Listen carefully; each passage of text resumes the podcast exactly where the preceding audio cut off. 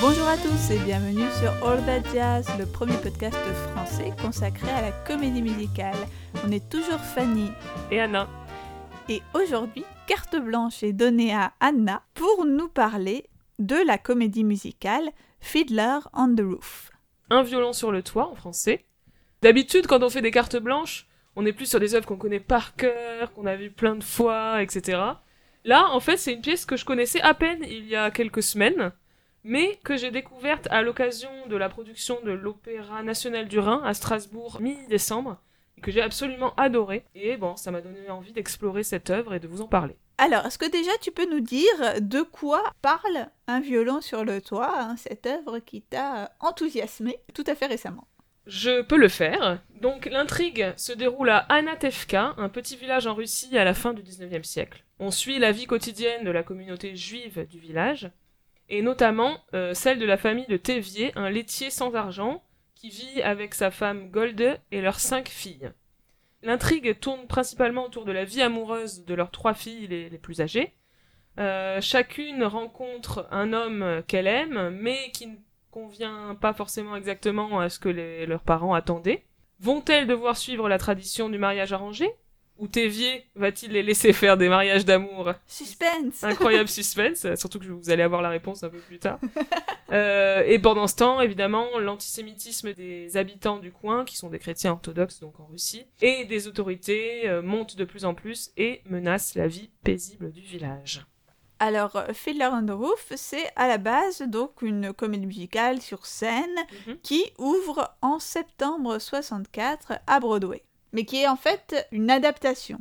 Tout à fait, c'est adapté des nouvelles d'un auteur juif soviétique qui s'appelle Sholem Aleichem. Nouvelles qui ont été écrites en yiddish à la fin du 19e et début 20e siècle, autour de ce fameux personnage de Tévier le laitier. Euh, à la fin des années 50, il y a même eu une comédie musicale Tévier and His Daughters, produite off-Broadway, mais qui n'a pas eu de postérité, c'est triste. Hein Mm. Ils ont dû se dire, après quand ils ont vu le succès de Fiddler on the Roof, Zut, euh, on aurait dû persévérer.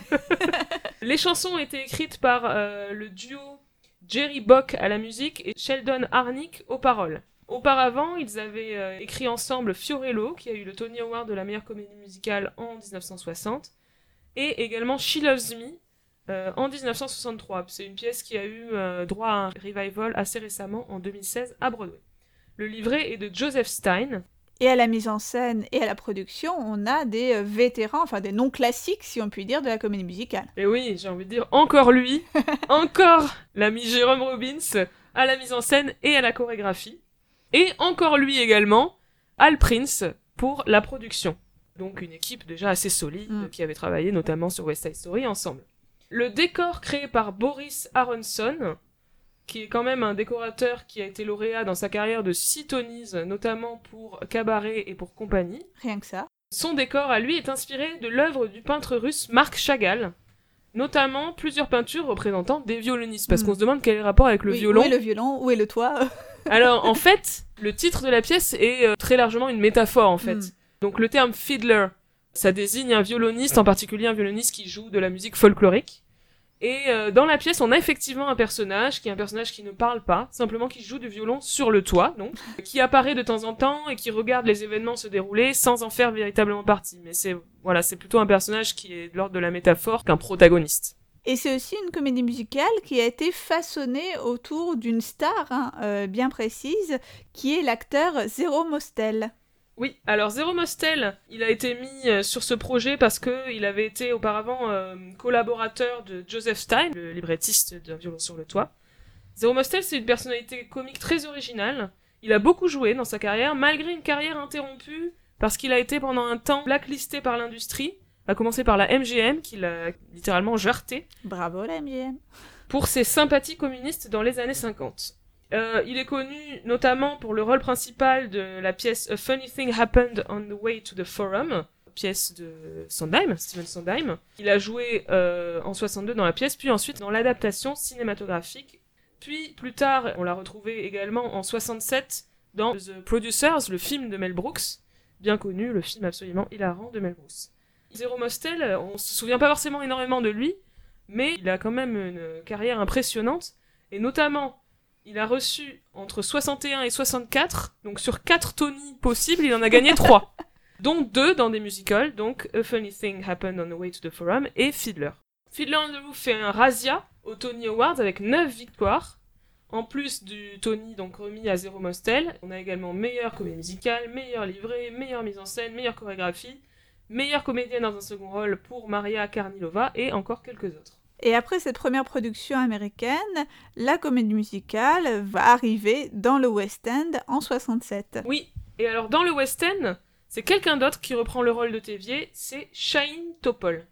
Alors Shaim Topol, c'est un comédien israélien qui avait joué en fait déjà dans une version israélienne qui s'était montée en 66 de Fiddler on the Roof. Et il venait à peine de commencer à jouer dans des productions anglophones et il ne parlait même pas encore couramment anglais au moment où il a été casté. Mais Hal Prince l'a vu dans un film, une comédie israélienne à succès qui s'appelait Salah Shabati en 64 et l'a convoqué pour auditionner pour la version du West End. Euh, Shaim Topol va travailler avec Jérôme Robbins qui est venu sur le West End travailler aussi sur cette version. Ils vont travailler ensemble sur une version différente du personnage, peut-être moins truculente, plus réaliste, et il jouera dans le film au début des années 70. On va reparler du film évidemment. Faut savoir que Topol à l'époque avait seulement 32 ans donc évidemment, euh, pas du tout assez âgé pour jouer à un père de cinq filles euh, dont, dont la plus âgée a euh, plus de 20 ans. Il a fallu évidemment le vieillir. Un violon sur le toit a aussi connu de nombreux revivals au fil des années. hein. Ça fait partie de ces pièces qui sont euh, souvent montées. Ouais. Et d'ailleurs, Topol a continué à jouer le rôle, puisqu'il l'a commencé jeune. il a pu le jouer jusque dans les années 2000 en fait. Pratique. Euh, le revival de 91, mené par lui, a d'ailleurs eu le Tony du meilleur revival. Euh, on a eu également un revival en 2004, avec euh, dans le rôle de Tévier Alfred Molina puis Harvey Fierstein, et également Léa Michel dans le rôle de Sprinze, une des filles euh, de, de Tévier. C'est une version qui a ajouté une chanson, bizarrement, ils se sont dit tout d'un coup en 2004, euh, Et pourquoi pas rajouter une chanson 40 ans après, euh, tiens, rajoutons une chanson. Donc c'est la chanson Topsy Turvy, chantée par les femmes du village.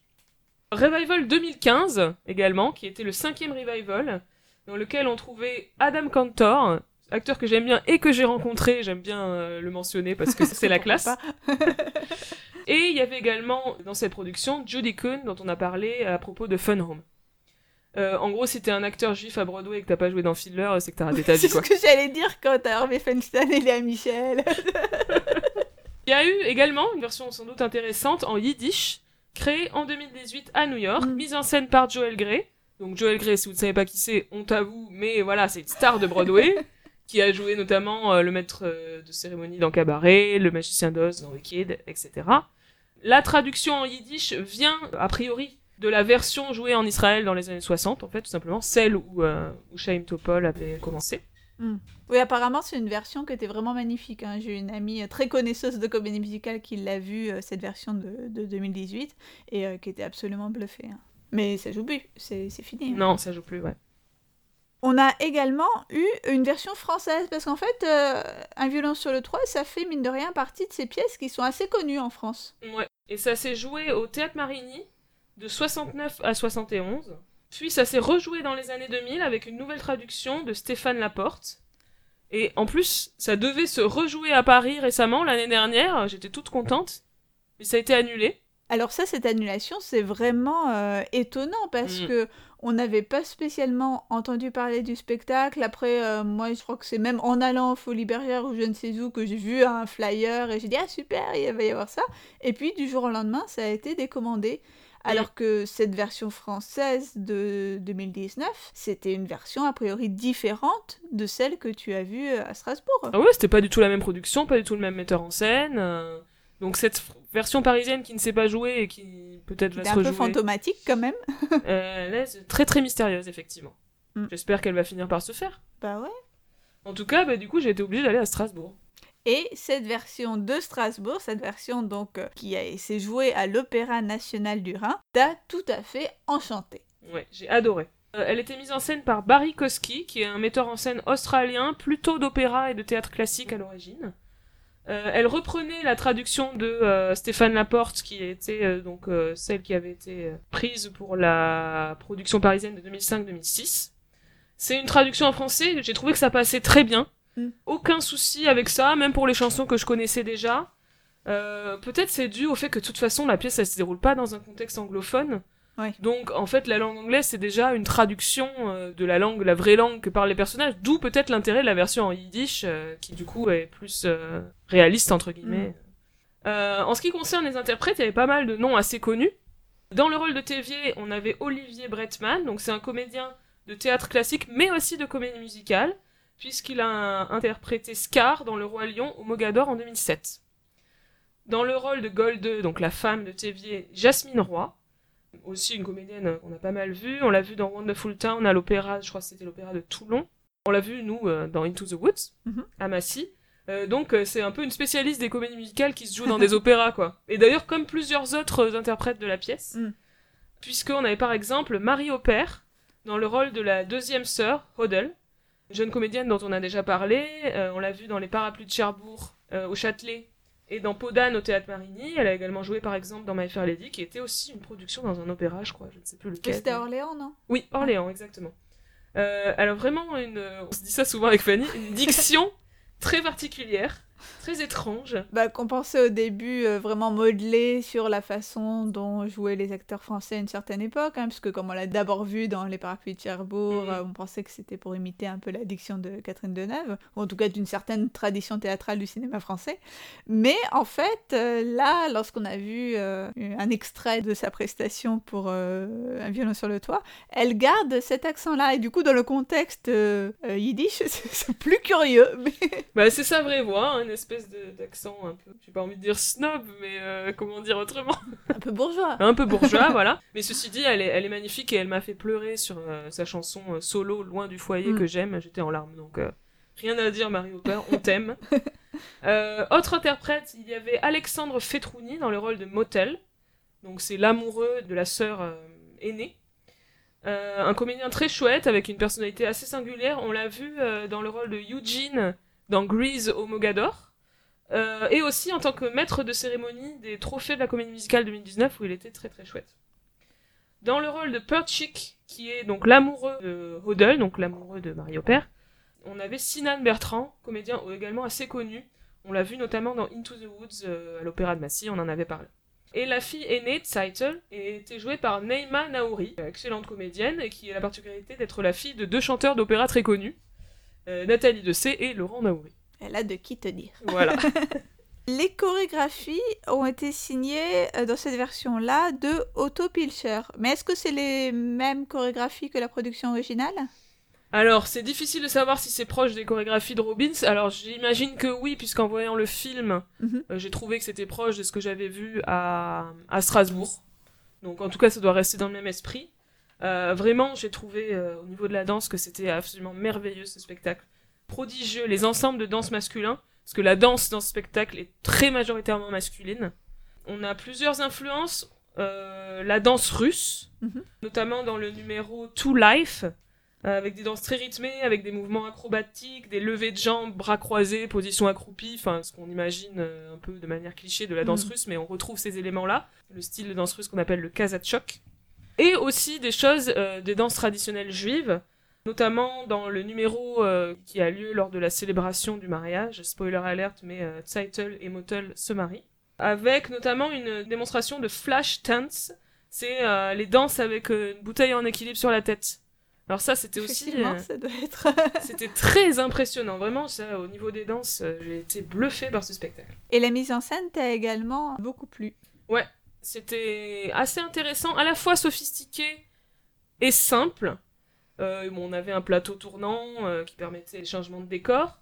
Dans le premier acte, un décor assez recherché avec... euh, en fait, c'était original de nombreuses portes montées les unes sur les autres dans une espèce d'enchevêtrement qui pouvaient servir de porte de placard comme de porte d'entrée de la maison selon où on était, à quel Mhm. moment, dans quel endroit, etc. Et ça rendait un effet d'ailleurs souvent comique parce que de temps en temps, un personnage sort par une porte, et puis euh, la scène d'après, ça devient un placard, ou l'inverse, comme si le personnage sortait du placard, enfin voilà, des choses comme ça. Le deuxième acte, qui est bien plus lugubre dans sa tonalité, on va revenir sur ça, avait une mise en scène en conséquence, c'est-à-dire une mise en scène beaucoup plus dépouillée. La scène était quasiment vide, euh, avec de la neige qui tombait en permanence, de la fausse neige évidemment, sur la, la scène. On est en extérieur, à l'inverse du premier acte qui se situe principalement en intérieur. Et il ne reste plus qu'une seule porte. Voilà, un côté très très dépouillé dans le deuxième acte. Et euh, donc là, tu voulais développer quelques éléments d'analyse, et en particulier, bah, justement, la différence de tonalité entre les deux actes. Bah, le premier acte repose surtout sur l'humour, les relations entre les personnages, puisqu'il y a plein d'histoires en fait de mariage. Hein. c'est ces filles qui mm. veulent se marier en gros. Hein. Euh, on a plusieurs scènes de fête. On est sur une chronique de la vie d'une famille qui n'est pas toujours rose, certes, mais qui n'a pas de conflit euh, incroyablement fort. L'intrigue a un côté au début un peu Jane Austen, c'est-à-dire euh, un peu orgueil et préjugé. Avec, on a une famille avec cinq filles dont la mère veut qu'elle fasse un bon mariage, avec un père assez bienveillant. Le personnage de Tévier est assez touchant. Il est capable de se remettre en question. Il réfléchit il pèse le pour et le contre à chaque fois que sa fille vient dire je veux épouser telle ou telle personne. Mm. Il réfléchit, c'est des scènes assez rigolotes où finalement il choisit toujours le bonheur de ses filles. Ce n'est pas une histoire de père tyrannique, pas du tout, même si quelque chose se passe dans le deuxième acte que j'ai mentionné après qui renverse un peu, qui est particulièrement intéressant, notre vision du personnage de Tévier. Puis, à la fin du premier acte, c'est là, le, la bascule se fait là en fait. On a un moment très choquant lors du mariage de la fille aînée de Tévier, c'est euh, une attaque antisémite en fait d'un groupe de jeunes Russes qui viennent saccager les lieux euh, et humilier les invités. C'est vraiment très fort parce que tout d'un coup on a basculé quoi. On avait un, premier acte plutôt amusant et charmant, etc. Mm. Et tout d'un coup, une chape vient s'installer sur la pièce et prépare le, le, basculement vers le deuxième acte qui est beaucoup plus sombre. Et c'est pour cela aussi que va se produire ce changement dans l'appréciation du personnage de Tévier. Ouais, parce qu'en fait, il y a un moment, donc, que annoncé tout à l'heure, où il va rejeter sa troisième fille au moment où elle lui dit qu'elle veut épouser un euh, non-juif. Mm. Jusque-là, il a accepté, même s'il n'était pas trop d'accord, etc. Il a accepté que ses filles épousent qui elles voulaient épouser, mais il y a une limite qui ne peut pas mm. passer, c'est le fait de se marier en dehors de sa communauté. Donc ça, c'est vraiment un choc. Je trouve aussi de la part du spectateur, on se dit, euh, je me suis attaché à ce personnage, tout d'un coup, il fait quelque chose qui est je trouve ça inadmissible et du coup, tout d'un coup, toute ta perspective se renverse sur le personnage, c'est très intéressant. Tévier ne veut plus parler à sa fille, il l'ignore, c'est très violent, très triste. Il n'y a pas de réconciliation au final. On aurait pu s'attendre à ce finalement, ils disent ok, mais euh, non, en fait, à la fin, elle vient, elle vient voir sa famille pour leur dire au revoir. Il y a juste un petit moment où il murmure presque, il lui dit God be with you, euh, dernière bénédiction, mais c'est à demi-mot, enfin, c'est vraiment très fort. Et euh, du coup, je trouve que ça illustre hein, quelque chose d'intéressant dans la pièce, c'est ce regard qu'on a sur les personnages. On est à la fois avec eux, en empathie, mais la pièce nous laisse la place pour être en désaccord avec eux. Ce que je trouve assez intéressant. Pour spoiler un petit peu, à la fin, tout le monde quitte euh, Anatevka, chassé par les autorités russes. On a une partie de la famille qui émigre aux États-Unis. C'est, d'après ce que j'ai lu, moins la déprime que dans le livre original, puisque dans le livre, euh, notamment, la femme de Tévier, donc Goldé, va mourir. Mais bon, c'est quand même euh, d'une grande mélancolie ce final, c'est la fin d'une ère avec le peuple juif éternellement chassé qui va devoir trouver asile ailleurs. Tu voulais ensuite nous parler un petit peu des différentes thématiques qui sont dans cette œuvre. Et la première d'entre elles, en tout cas une thématique importante, c'est euh, l'affrontement entre tradition et modernité. D'ailleurs, il me semble qu'on a une chanson qui s'appelle euh, Tradition. Tradition. C'est la toute première chanson de la pièce, effectivement, je vais y revenir après. Euh, oui, cette question en fait de tradition et modernité, c'est très explicitement le thème de la pièce, qui est évoqué dans de nombreux numéros, de nombreux dialogues. On dit parfois, j'ai lu dans certains euh, textes que euh, en fait Fiddler on the Roof serait un concept musical. On a déjà parlé de cette idée de concept musical qui sont les comédies musicales qui sont centrées plutôt qu'autour d'une histoire, autour d'un thème. Je trouve que c'est un peu exagéré parce que dans Fiddler, il y a quand même une histoire, des personnages très développés, etc. Mais c'est vrai que voilà, on a cette thématique qui est très très forte dans la pièce.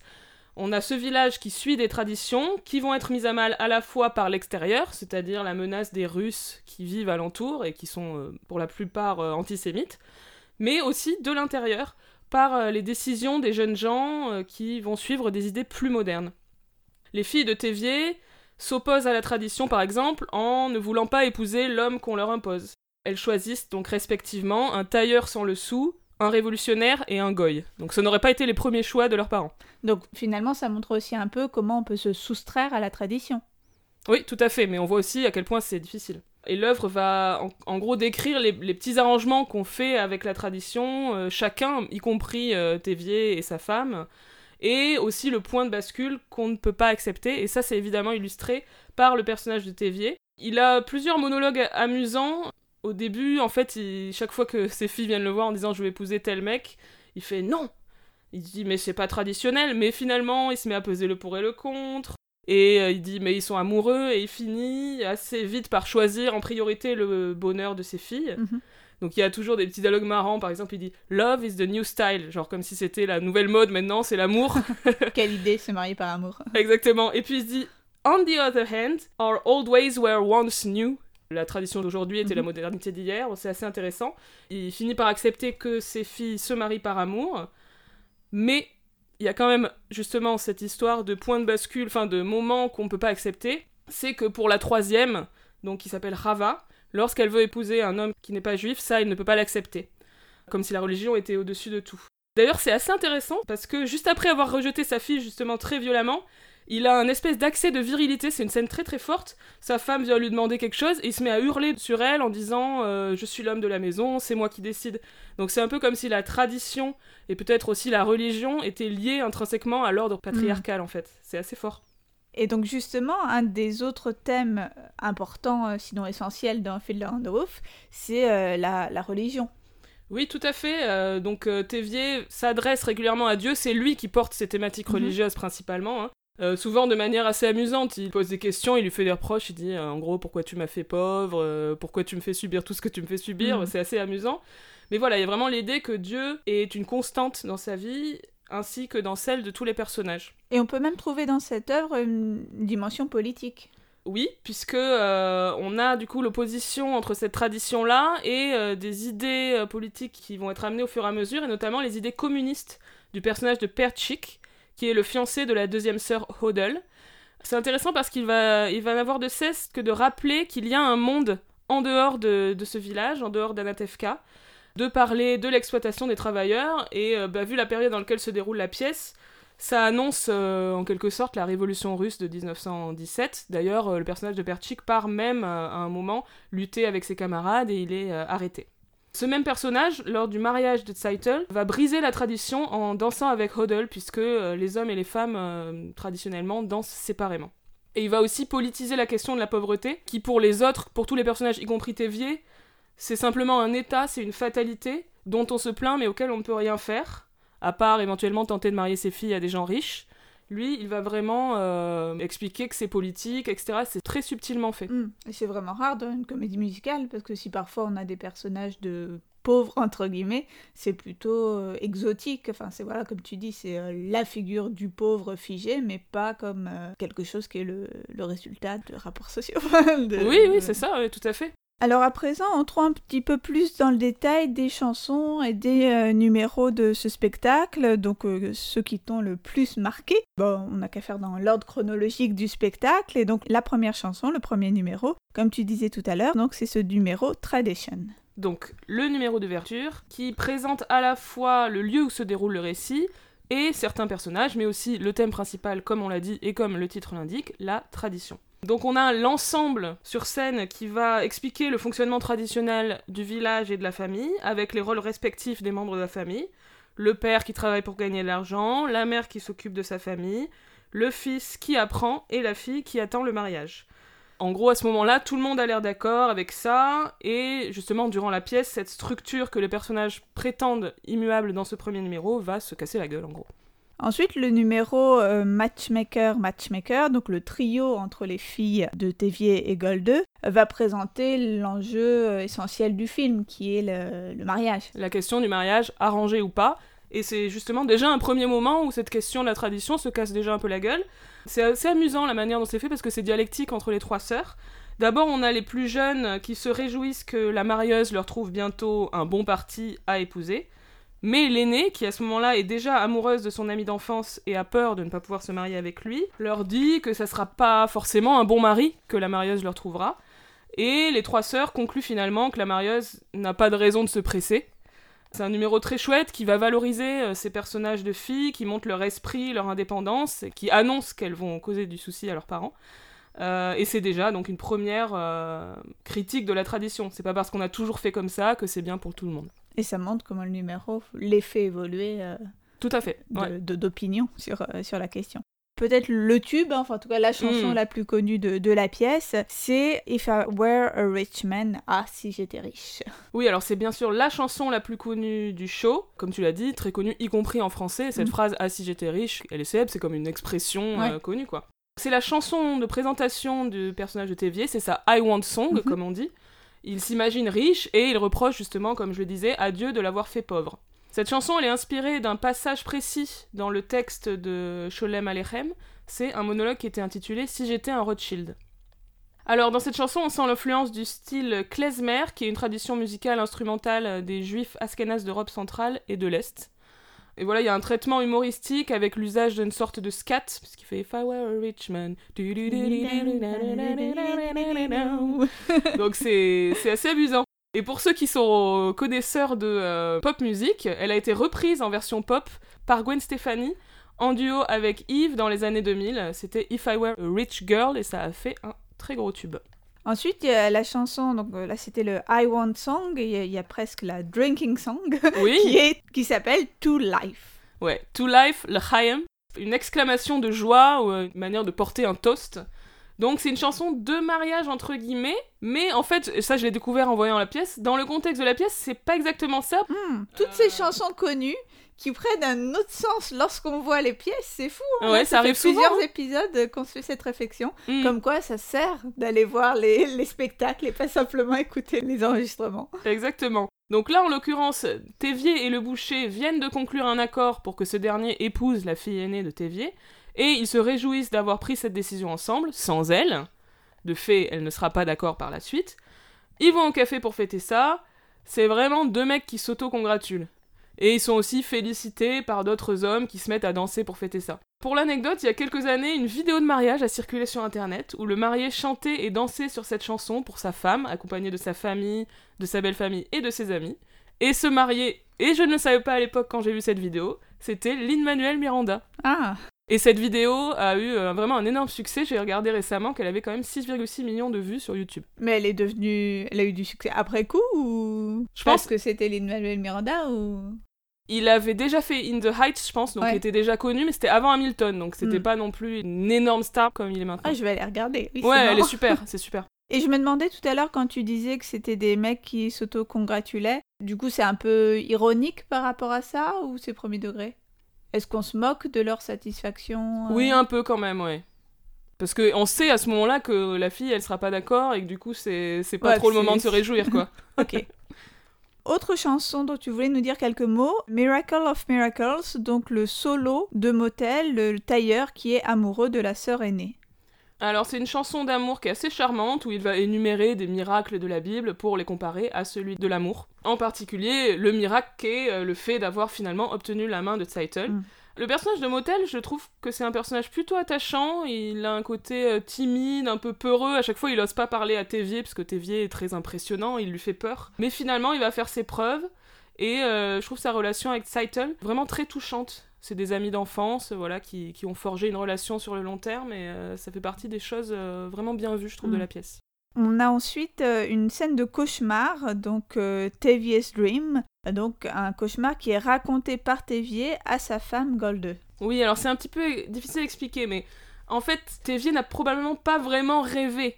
Mais en fait, c'est un récit qui va lui permettre de faire passer auprès de sa femme l'idée que Zeitel va épouser Motel le tailleur plutôt que euh, le boucher. Donc il raconte que tous les morts de la famille de Tévier et de Golde sont venus le voir en rêve et ont chanté ensemble en l'honneur du tailleur Motel Kanzoil. Il raconte aussi que le fantôme de l'ancienne femme du boucher les menace des pires atrocités si le mariage avec celui-ci a lieu. Et euh, c'est une scène vraiment très très amusante, euh, avec énormément de personnages, avec des costumes, des maquillages de fantômes, de cadavres très pâles, euh, une ambiance vraiment surréaliste. Les scènes de rêve au théâtre, c'est pas forcément très facile à faire. c'est vrai, et- par rapport au cinéma où ça s'y prête euh, bien mieux. Ouais, exactement. Et là, je trouve que c'était vraiment très très, euh, en tout cas dans la mise en scène que j'ai vue, très convaincant. Ça donne vraiment envie d'avoir vu cette Ouais. pièce. J'espère qu'elle sera reprise, qui Bah sait. oui. Ensuite, euh, la chanson Sunrise Sunset. Oui, alors euh, juste en passant, mais il faut la mentionner parce qu'elle est vraiment magnifique. C'est la chanson au moment du mariage de Zeitzel et Motel. Et voilà, c'est l'idée que des parents regardent euh, leurs enfants grandir et constatent que le temps a passé. Apparemment, c'est une chanson euh, qui est très classiquement chantée euh, dans les mariages aux États-Unis, parce que c'est vraiment le thème de la chanson. quoi. Mm. Et alors ensuite, tu m'as déclaré carrément avoir eu un coup de cœur pour une chanson qui s'appelle Do You Love Me? Oui, alors ça j'adore. Donc elle est chantée par Tévier et Goldeux. Évidemment, Tévier et Goldeux, ils ont eu un mariage arrangé. Mm. Et tout à coup, après 25 ans de mariage, Tévier se dit Mais en fait, euh, est-ce que ma femme m'aime? Et qu'est-ce que c'est l'amour en fait? C'est la première fois que l'un comme l'autre se pose la question, et c'est vraiment une chanson sur euh, la nature de l'amour. Qu'est-ce que c'est? Comment ça se manifeste? Est-ce qu'on en a besoin pour avoir une vie euh, de famille, etc. C'est à la fois très très drôle et puis vraiment particulièrement émouvant et assez original en fait dans un duo amoureux. Mm.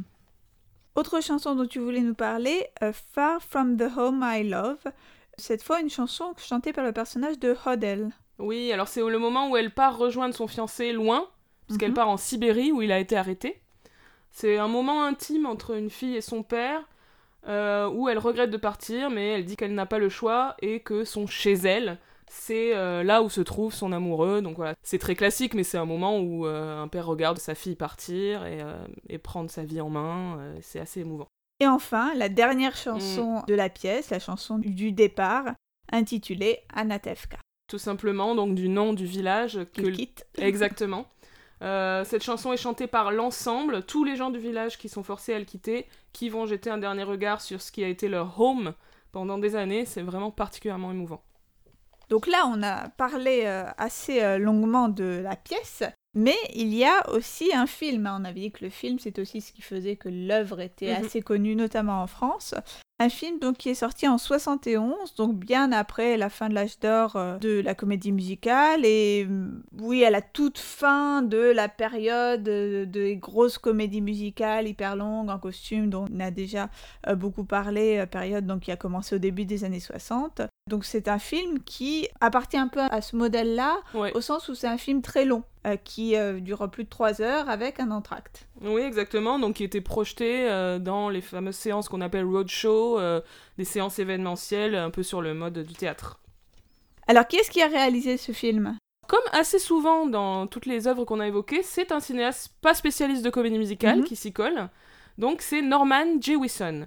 Norman Jewison, euh, rigolo parce qu'on peut le raccrocher avec euh, d'autres thématiques qu'on a évoquées dans des épisodes précédents, il a commencé avec des comédies, dont deux comédies romantiques avec Doris Day. Mhm. Le piment de la vie, The Thrill of It All en 63, et Send Me No Flowers en 64 avec Rock Hudson. CF. L'épisode épisode. que nous avons consacré à Doris Day. Ensuite, il s'est dirigé vers d'autres genres, le western avec un film assez connu, Le Kid de Cincinnati en 65, le polar avec un autre film assez connu, Dans la chaleur de la nuit en 67, le thriller avec un autre film assez connu, L'affaire Thomas Crown Ah oui, en il a vraiment 69. fait euh, tous les genres quoi. Oui, exactement. c'est rare d'avoir un réalisateur euh, qui fait notamment des genres aussi marqués que le western, le polar euh, Ouais, et la fait. comédie musicale. Très très éclectique. À noter qu'après Fiddler on the Roof, il a aussi réalisé la version ciné de Jesus Christ Superstar. Et il est toujours vivant. Je ne sais pas s'il tourne toujours, mais il est toujours parmi nous. Et alors pour le héros, le personnage de Tévier, on n'a pas choisi Zéro Mostel. Et non, on a choisi Shaim Topol, et c'était un choix forcément controversé. Je pense que l'idée, c'est que Shaim Topol avait un registre de jeu plus réaliste, et que la personnalité, on va dire, larger than life de Zero Mostel, si Mhm. vous avez déjà vu Zero Mostel, vous savez ce que je veux dire, euh, ne serait peut-être pas passé au cinéma, en tout cas dans ce, dans ce film-là. Et j'ai lu une chose assez intéressante dans un livre qui s'appelle Acting Jewish, Negotiating Ethnicity on the American Stage and Screen. Le chercheur Henry Bial, il se demande si Norman Jewison n'a pas choisi Topol parce qu'il était moins marqué ethniquement Hmm. que Zero Mostel, qui était moins dans le stéréotype juif. Hmm. Ouais, c'est fort probable Hmm. parce que quand on voit les autres acteurs envisagés, euh, on n'est pas vraiment dans le stéréotype juif non plus. oui, les acteurs qui ont été envisagés, parmi eux, il y a Danny Kaye, Walter Matthau, Richard Burton ou encore Frank Sinatra. Donc pas le même style, effectivement, que Zero Mostel.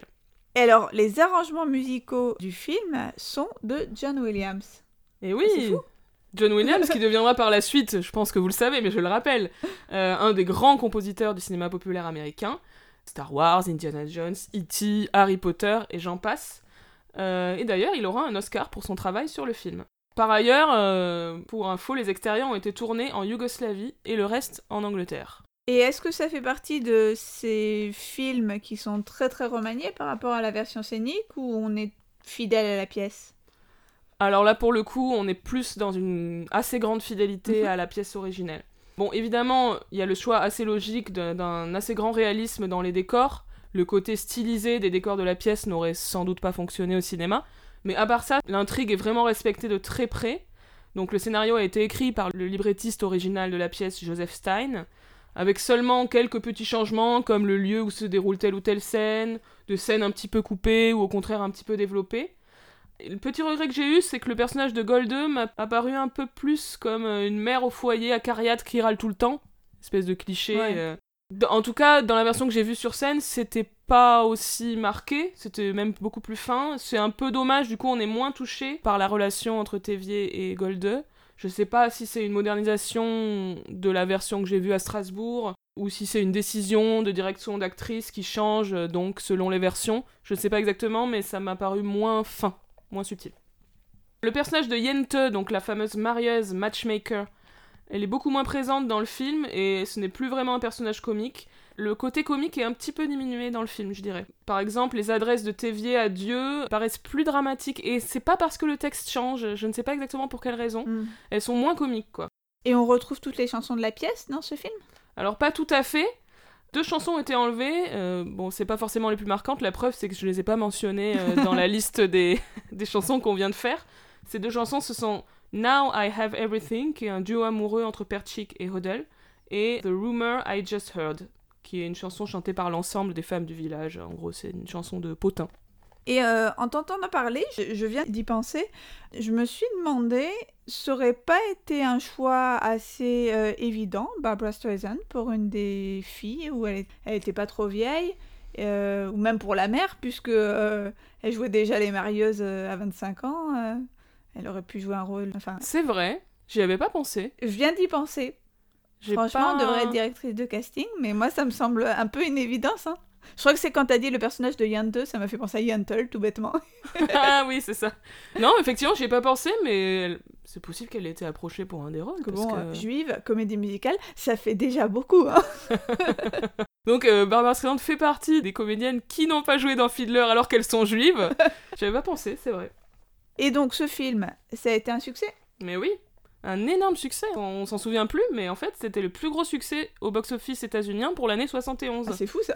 Ah, c'est incroyable, hein Devant les films The French Connection et euh, le film de la saga James Bond, Les Diamants sont éternels.